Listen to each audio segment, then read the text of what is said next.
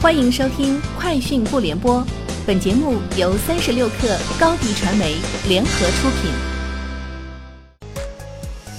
网罗新商业领域全天最热消息，欢迎收听《快讯不联播》。今天是二零一九年四月十一号。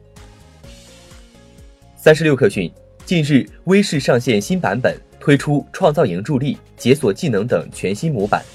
用户可通过微视丰富的模板制作互动视频。并通过微信、QQ 等社交平台分享给好友，好友可直接在微信、QQ 里浏览该互动视频，并进行互动操作。此前，微视曾于春节期间推出了视频红包、多结局视频、投票视频等多个互动视频玩法。此次上线的新版本将进一步加码互动视频。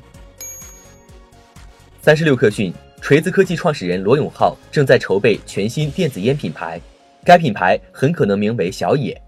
也有接近消息的人士表示，英文名 Yield 也在考虑范围之内。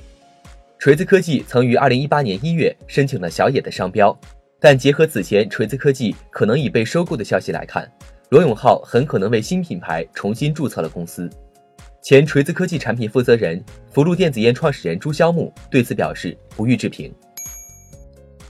据外媒报道，谷歌发布了一系列人工智能工具。所有这些新工具和服务的核心是公司计划通过预先构建的模型和便捷服务实现分布式的人工智能和机器学习，同时为更高级的开发者提供服务，使其能够构建自己的定制模型。其中包括该公司的测试版人工智能平台，该平台为开发者和数据科学家提供端到端服务，用于构建、测试和部署他们自己的模型。近日，饿了么口碑在上海联合推出首家社区型智慧餐厅，消费者只需一部手机即可完成点餐取餐全流程，且能够在线上点单，再凭借取餐号到店自提。此外，该智慧餐厅还推出二十四小时零售柜，通过口碑或支付宝 APP 扫码或扫脸认证，便可实现自由取货。针对黑洞照片的使用目的、规范和版权问题。视觉中国创始人柴继军称，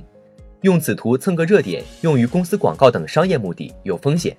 柴继军解释，任何一张照片都有版权，取决于版权人希望这张照片如何使用。这张照片在视觉中国网站上图片说明中已经表述明确，此图由欧洲南方天文台提供，仅限于编辑类用途，使用请署名欧洲南方天文台，不得用于商业用途。三十六氪讯。滴滴金融服务近日上线一站式网约车金融服务平台全局系统，该系统将通过滴滴金融服务独有的账户管理及大数据风控能力，为出行生态内合作伙伴更高效地提供量身定制的金融服务。全局与汽车融资租赁公司丰邦、多家资金方以及保险公司等合作伙伴对接，服务出行行业中间环节的汽车租赁公司，将大幅简化针对网约车车辆和司机的金融服务流程。OPPO 副总裁、中国大陆事业部总裁沈义仁在 OPPO Reno 系列发布会上透露，OPPO 将与中国银联达成合作，测试推出 OPPO Pay。Reno 是 OPPO 推出的全新系列，配备 NFC 功能，支持开通超过十个交通卡，可在一百五十个城市使用。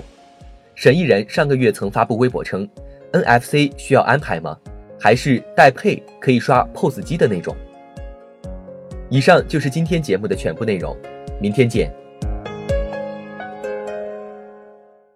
欢迎加入三十六氪官方社群，添加微信 hello 三十六氪 h e l l o 三六 k 二，获取独家商业资讯，听大咖讲风口，聊创业，和上万客友一起交流学习。高迪传媒，我们制造影响力。商务合作，请关注公众号高迪传媒。